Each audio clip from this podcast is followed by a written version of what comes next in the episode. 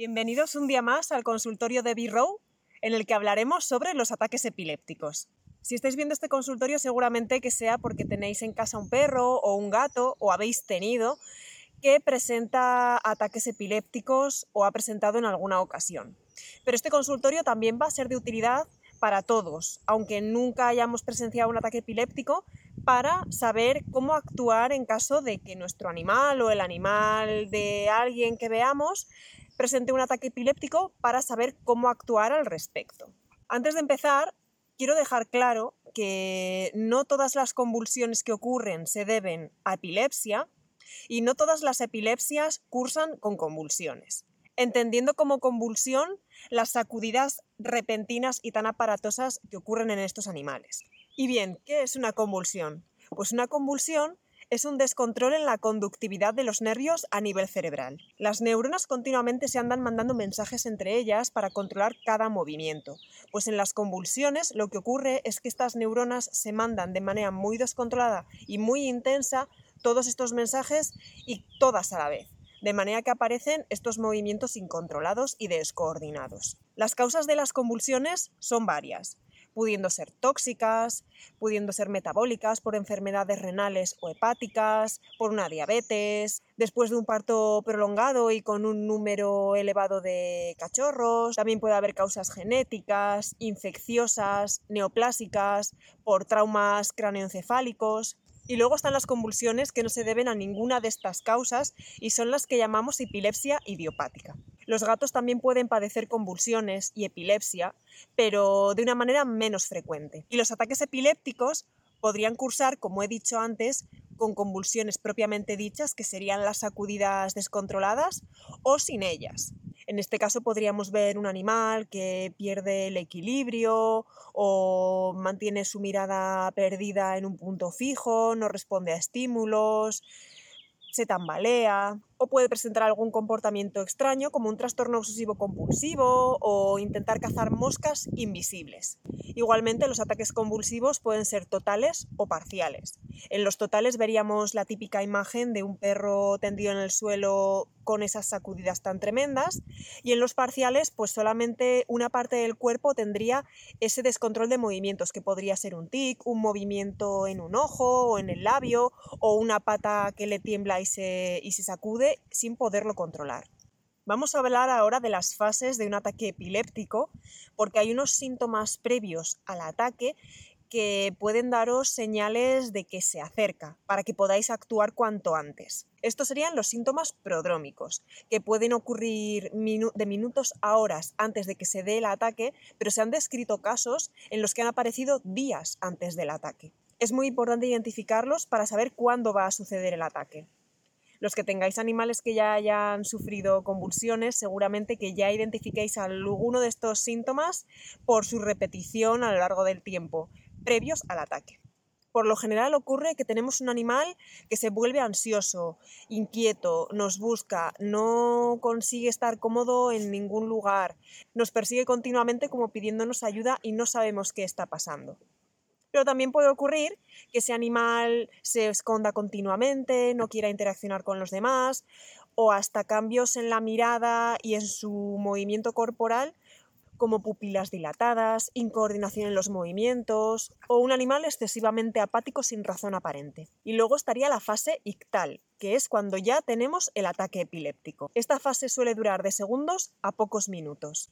Esta es la fase en la cual aparecen las sacudidas. Puede haber pérdida o no de la conciencia, babeo, es muy característico, y un descontrol de esfínteres, pudiendo aparecer micción y defecación. Y por último tendríamos la fase post-ictal, que puede durar horas. En esta fase podemos notarles desorientados, descoordinados todavía, sin respuesta a estímulos exteriores ni siquiera a nosotros, parece incluso que pierden el interés por nosotros. Por lo general están muy agotados ya que las sacudidas gastan muchísima energía y hay que tener mucho cuidado en esta fase porque durante el ataque se asustan mucho, sobre todo si no han perdido la conciencia. A veces incluso tienen una visión borrosa, no nos reconocen, están muy asustados todavía y si intentamos interaccionar con ellos pueden agredirnos para defenderse. Como una convulsión puede deberse a diversas causas diferentes, si tu animal ha pasado por una convulsión, mm, cuanto antes puedas, has de llevarlo al veterinario a que le revise y haga las pruebas necesarias para llegar al diagnóstico y poderle dar el tratamiento que él necesita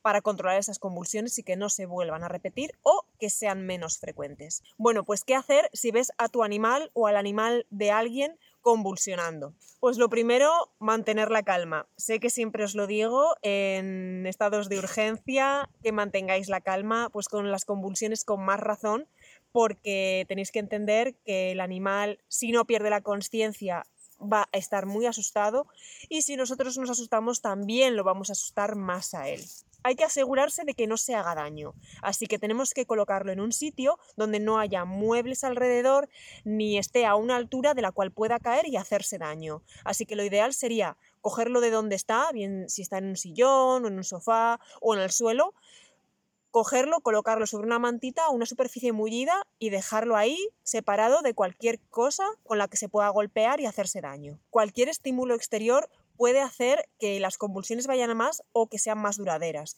Con lo cual, habría que bajar un poquitín la luz del ambiente, apagando luces o bajando persianas y sobre todo también los estímulos auditivos.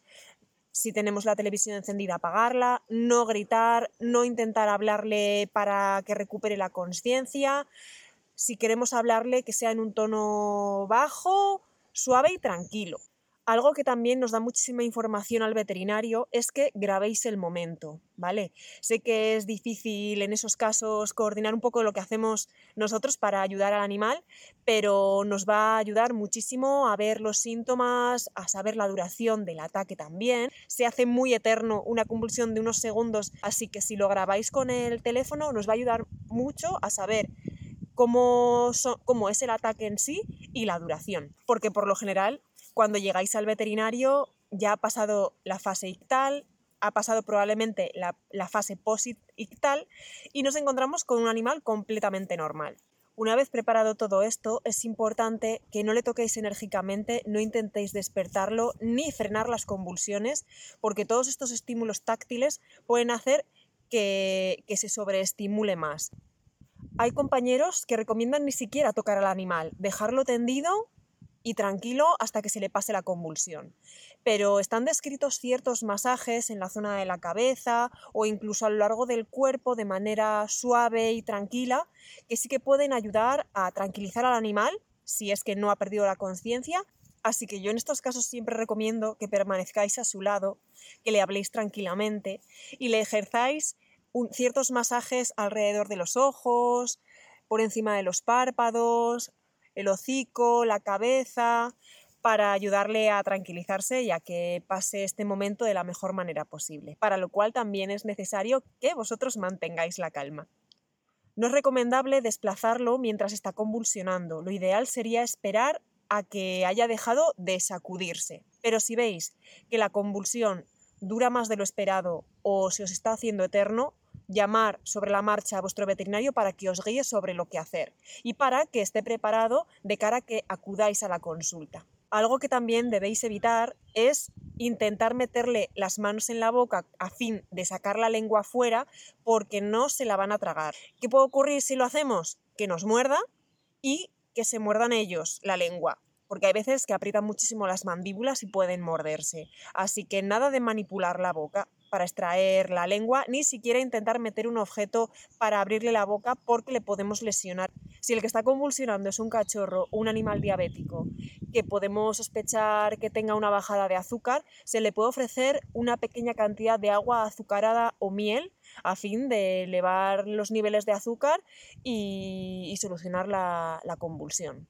Cuando haya parado de convulsionar y veamos que ya empieza a volver en sí, dejarle, darle tiempo a que él mismo se incorpore y empiece a moverse cuando se sienta preparado, ofrecerle agua porque va a estar muy acalorado, muy cansado y llevarlo al veterinario tan pronto como sea posible para que le haga un chequeo y las pruebas que sean necesarias para llegar al diagnóstico. En cuanto al tratamiento de la epilepsia, pues obviamente va a ser en función del diagnóstico. Si es debido a una intoxicación o a una bajada de azúcar, pues en el momento en que se soluciona la causa, el animal no debería volver a convulsionar de nuevo. Pero en el caso de la epilepsia idiopática, el tratamiento debería ser multimodal. En primer lugar, la dieta va a ser un punto muy clave. En estos pacientes se ha visto que funcionan muy bien las dietas keto, así que es muy importante que te la formule un veterinario nutricionista para adaptarla a tu animal y aportarle los suplementos que sean necesarios para él. Suplementos como el CBD que todos conocéis y los omegas 3 que vienen bien para todo,